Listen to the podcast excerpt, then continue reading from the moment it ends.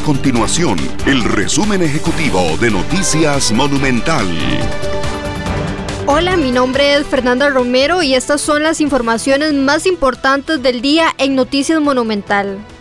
Los precandidatos del Partido de Liberación Nacional, Roberto Thompson, Rolando Araya y Carlos Ricardo Benavides, defienden que la convención interna sea abierta y con alta participación ciudadana, en lugar de que la elección del candidato presidencial quede en manos de un grupo de 139 personas que integran la Asamblea Nacional.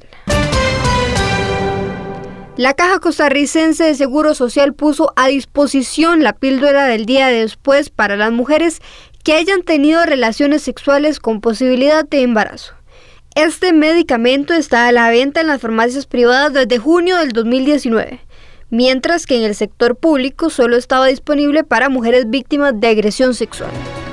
Estas y otras informaciones usted las puede encontrar en nuestro sitio web www.monumental.co.cr. Nuestro compromiso es mantener a Costa Rica informada.